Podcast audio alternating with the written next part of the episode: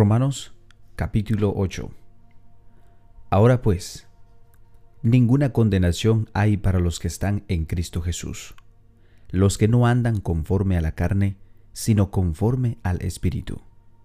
Porque la ley del Espíritu de vida en Cristo Jesús me ha librado de la ley del pecado y de la muerte. Porque lo que era imposible para la ley, por cuanto era débil por la carne, Dios, enviando a su Hijo en semejanza de carne de pecado y a causa del pecado, condenó al pecado en la carne, para que la justicia de la ley se cumpliese en nosotros, que no andamos conforme a la carne, sino conforme al Espíritu. Porque los que son de la carne piensan en las cosas de la carne, pero los que son del Espíritu en las cosas del Espíritu.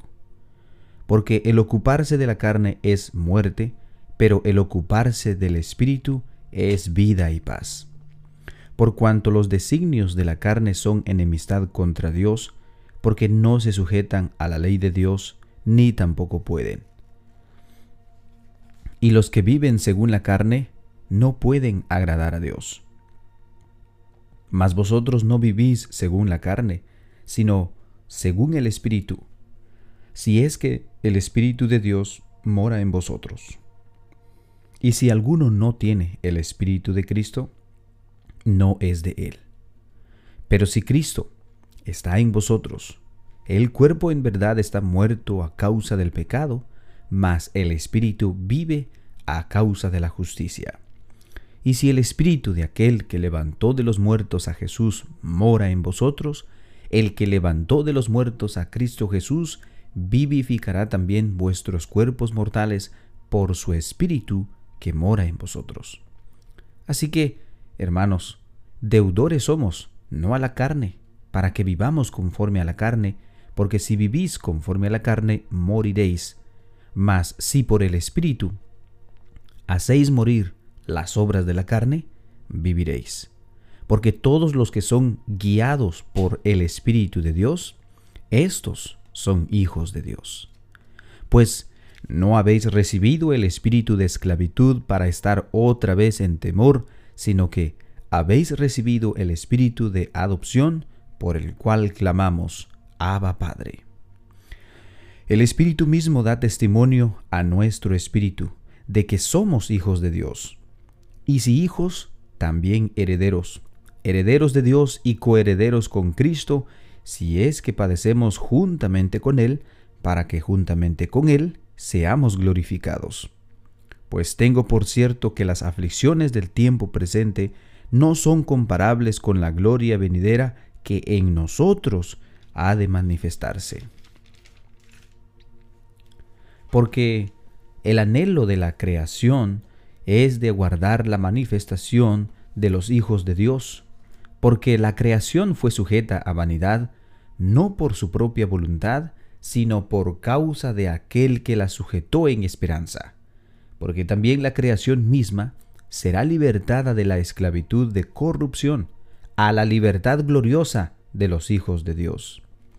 Porque sabemos que toda la creación gime a una y a una está en dolores de parto hasta ahora. Y no solo ella, sino que también nosotros mismos, que tenemos las primicias del Espíritu, nosotros también gemimos dentro de nosotros mismos, esperando la adopción, la redención de nuestro cuerpo. Porque en esperanza fuimos salvos, pero la esperanza que se ve no es esperanza, porque lo que alguno ve, ¿a qué esperarlo? Pero si esperamos lo que no vemos, con paciencia lo aguardamos. Y de igual manera el Espíritu nos ayuda en nuestra debilidad, pues ¿qué hemos de pedir como conviene? No lo sabemos, pero el Espíritu mismo intercede por nosotros con gemidos indecibles. Mas el que escudriña los corazones sabe cuál es la intención del Espíritu, porque conforme a la voluntad de Dios, intercede por los santos. Y sabemos que los que aman a Dios, todas las cosas les ayudan a bien, esto es, a los que conforme a su propósito son llamados. Porque los que antes conoció, también los predestinó para que fuesen hechos conforme a la imagen de su Hijo, para que Él sea el primogénito entre muchos hermanos. Y los que predestinó, a estos también llamó, y a los que llamó, a estos también justificó, y a los que justificó, a estos también glorificó. ¿Qué pues? Diremos a esto, si Dios es por nosotros, ¿quién contra nosotros?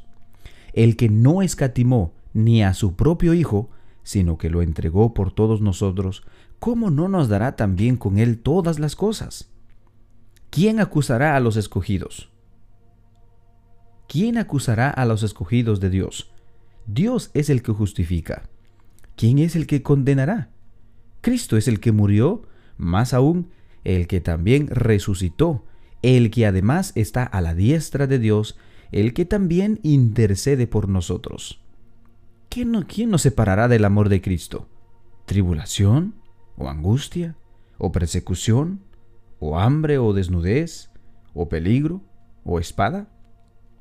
Como está escrito, por causa de ti somos muertos todo el tiempo, como somos contados como ovejas de matadero. Antes, en todas estas cosas somos más que vencedores por medio de aquel que nos amó, por lo cual estoy seguro de que ni la muerte, ni la vida, ni ángeles, ni principados, ni potestades, ni lo presente, ni lo porvenir, ni lo alto, ni lo profundo, ni ninguna otra cosa creada nos podrá separar del amor de Dios que es en Cristo Jesús, Señor nuestro. Romanos capítulo 9 Verdad digo en Cristo, no miento, y mi conciencia me da testimonio en el Espíritu Santo que tengo gran tristeza y continuo dolor en mi corazón. Porque deseara yo mismo ser anatema, separado de Cristo por amor de mis hermanos, los que son mis parientes según la carne, que son israelitas, de los cuales son la adopción, la gloria, el pacto, la promulgación de la ley, el culto y las promesas, de quienes son los patriarcas y de los cuales, según la carne, vino Cristo, el cual es Dios sobre todas las cosas, bendito por los siglos. Amén. No que la palabra de Dios haya fallado, porque no todos los que descienden de Israel son israelitas, ni por ser descendientes de Abraham son todos hijos, sino en Isaac te será llamada descendencia. Esto es, no los que son hijos según la carne son los hijos de Dios, sino que los que son hijos según la promesa son contados como descendientes. Porque la palabra de la promesa es esta, por este tiempo vendré y Sara tendrá un hijo. Y no solo esto, sino que también cuando Rebeca concibió de, de uno, de Isaac nuestro padre, pues no había aún nacido ni había hecho aún ni bien ni mal, para que el propósito de Dios conforme a la elección permaneciese, no por las obras, sino por lo que él llama. Se le dijo, el mayor servirá al menor. Como está escrito, a Jacob amé, mas a Esaú aborrecí. ¿Qué pues diremos? ¿Que hay injusticia en Dios? En ninguna manera, pues a Moisés dice, tendré misericordia del que yo tenga misericordia, y me compadeceré del que yo me compadezca. Así que no depende del que quiera ni del que corre, sino de que Dios tiene misericordia. Porque la escritura dice a Faraón, Para esto mismo te he levantado, para mostrar en ti mi poder y para que mi nombre sea anunciado por toda la tierra. De manera que de quien que de manera que de quien quiere tiene misericordia y al que quiere endurece y al que quiere endurecer endurece. De manera que pero me dirás, ¿por qué pues inculpa? Porque ¿quién ha resistido a su voluntad? Más antes, oh hombre, ¿quién eres tú para que alterques con Dios? Dirá el vaso al barro al que lo formó, ¿por qué me has hecho así? ¿O no tiene potestad el alfarero sobre el barro para hacer de las mismas masa un vaso para honra y otro para deshonra? ¿Y qué si Dios, queriendo mostrar su ira, y hacer notorio su poder, soportó con mucha paciencia los vasos de ira preparados para destrucción, y para hacer notorias las riquezas de su gloria, las mostró para que con los vasos de misericordia que Él preparó de antemano para gloria, a los cuales también ha llamado, esto es a nosotros, no solo de los judíos, sino que también de los gentiles? Como también en Oseas dice, llamaré pueblo mío al que no era pueblo, y al que no amada, amada. En el lugar donde se les dijo, vosotros no sois pueblo mío, allí serán llamados hijos del Dios viviente.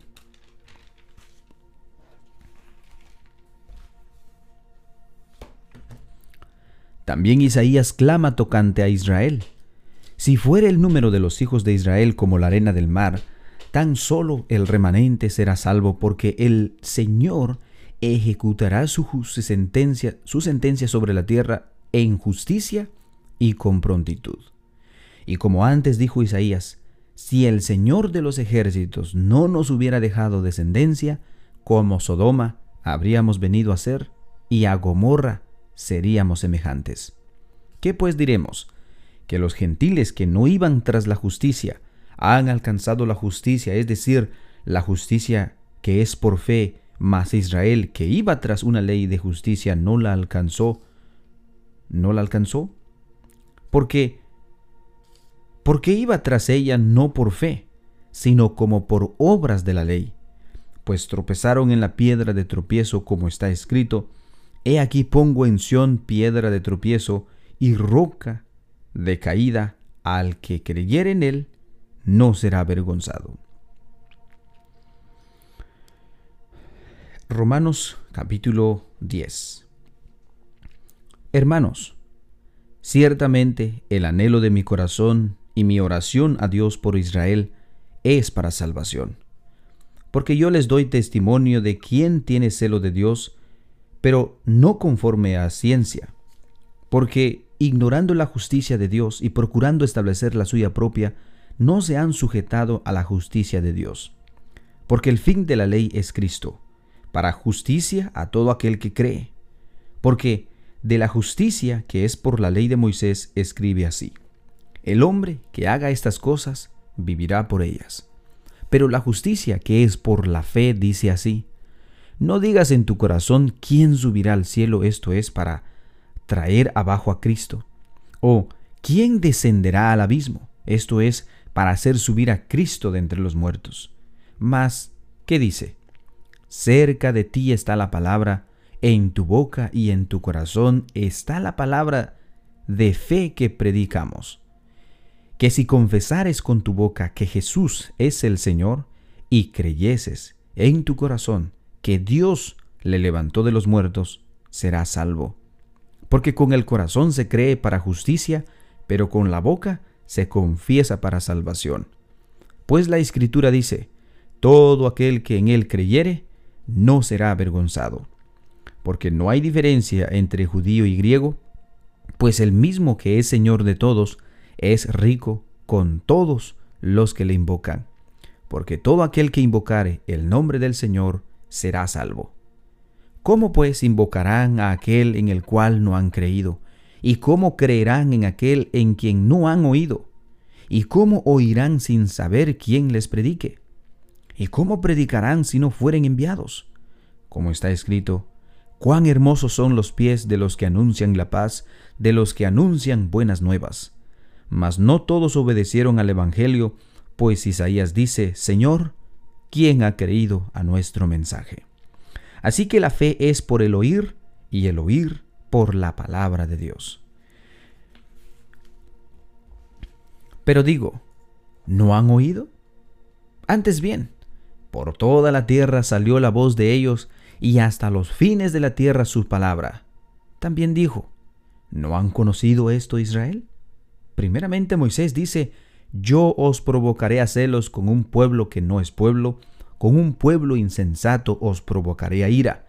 Isaías dice resueltamente, fue hallado, fui hallado de los que no me buscaban, me manifesté por mí, me manifesté a los que no preguntaban por mí. Pero acerca de Israel dice, todo el día extendí mis manos a un pueblo rebelde y contradictor. Romanos capítulo 11. Digo pues, ¿Ha desechado Dios a su pueblo? En ninguna manera, porque también yo soy israelita de la descendencia de Abraham, de la tribu de Benjamín. No ha desechado Dios a su pueblo, al cual desde antes conoció. ¿O no sabéis qué dice la, de Elías la escritura? ¿Cómo, cómo invoca a Dios contra Israel diciendo, Señor, a tus profetas han dado muerte y a tus altares han derribado y solo yo he quedado y procuran matarme. Pero ¿qué le dice la divina respuesta? Me he reservado siete mil hombres que no han doblado la rodilla delante de Baal. Así también aún en este tiempo ha quedado un remanente escogido por gracia. Y si por gracia, ya no es por obras. De otra manera, la gracia ya no es gracia. Y si por obras, ya no es gracia. De otra manera, la obra ya no es obra. ¿Qué pues? Lo que buscaba Israel no ha alcanzado, pero los escogidos sí lo alcanzaron, y los demás fueron endurecidos. Como está escrito, Dios les dio espíritu de estupor, ojos que no vean y oídos que no oigan, hasta el día de hoy. Y David dice, sea vuelto su convite en trampa y en red, en tropezadero y en retribución. Sean oscurecidos sus ojos para que no vean, y agóbiales la espada para siempre. Digo pues, ¿han tropezado los de Israel para que cayesen? En ninguna manera. Pero por su transgresión vino la salvación a los gentiles para provocarles a celos. Y si su transgresión es la riqueza del mundo y su defección la riqueza de los gentiles, ¿cuánto más su plena restauración? Porque a vosotros hablo gentiles, por cuanto yo soy apóstol de los gentiles, honro mi ministerio, pero si en alguna manera pueda provocar a celos a los de mi sangre y hacer salvos a algunos de ellos. Porque si su exclusión es la reconciliación del mundo, ¿qué será su admisión sino vida de entre los muertos? Si las primicias son santas, también las masas restantes, y si la raíz es santa, también lo son las ramas. Pues si alguna de las ramas fueron desgajadas, y tú, siendo olivo silvestre, ha sido injertado en lugar de ellas, y ha sido hecho partícipe de la raíz y de la rica savia del olivo. No te jactes contra las ramas, y si te jactas, sabe que no sustentas tú a la raíz, sino la raíz a ti. Pues las ramas, dirás, fueron desgajadas para que yo fuese injertado. Bien, por su incredulidad fueron desgajadas, pero tú por la fe estás en pie. No te ensoberbezcas, sino teme. Porque si Dios no perdonó a las ramas naturales, y a ti tampoco te perdonará. Mira pues la bondad y la severidad de Dios. La severidad ciertamente para los que cayeron, pero la bondad para contigo si permaneces en esa bondad, pues de otra manera tú también serás cortado. Y aun ellos, si no permanecieren en incredulidad, serán injertados, pues poderoso es Dios para volverlos a injertar. Porque si tú fuiste cortado del que por naturaleza es olivo silvestre, y contra naturaleza fuiste injertado en el buen olivo, ¿cuánto más estos, que son las ramas naturales, serán injertados en su propio olivo? Porque no quiero, hermanos, que ignoréis este misterio, que por no para que no seáis arrogantes en cuanto a vosotros mismos, que ha acontecido a Israel endurecimiento en parte, hasta que haya entrado la plenitud de los gentiles. Y luego todo Israel será salvo, como está escrito, vendrá de Sión el libertador, que apartará de Jacob la impiedad. Y este será mi pacto con ellos, cuando yo quite sus pecados. Así que en cuanto al Evangelio son enemigos por causa de vosotros, pero en cuanto a la elección, son amados por causa de los padres. Porque irrevocables son los dones y el llamamiento de Dios.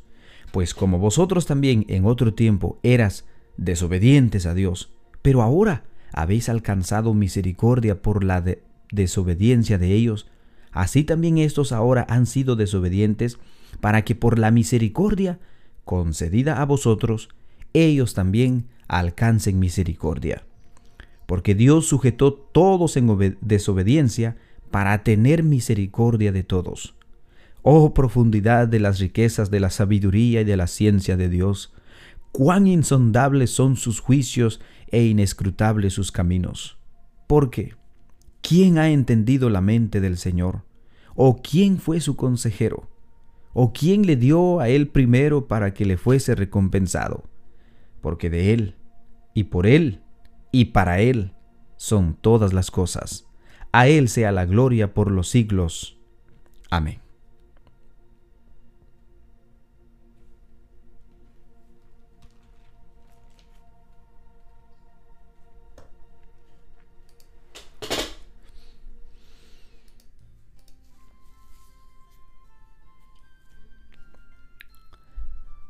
Así llegamos a nuestra, al final de nuestra lectura bíblica, hermanos.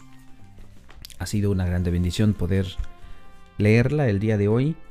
Esperemos de que Dios el día de mañana nos dé la oportunidad de poder hacerlo nuevamente. Que la paz de Dios esté con cada uno de ustedes, hermanos. Que tengan un bendecido día.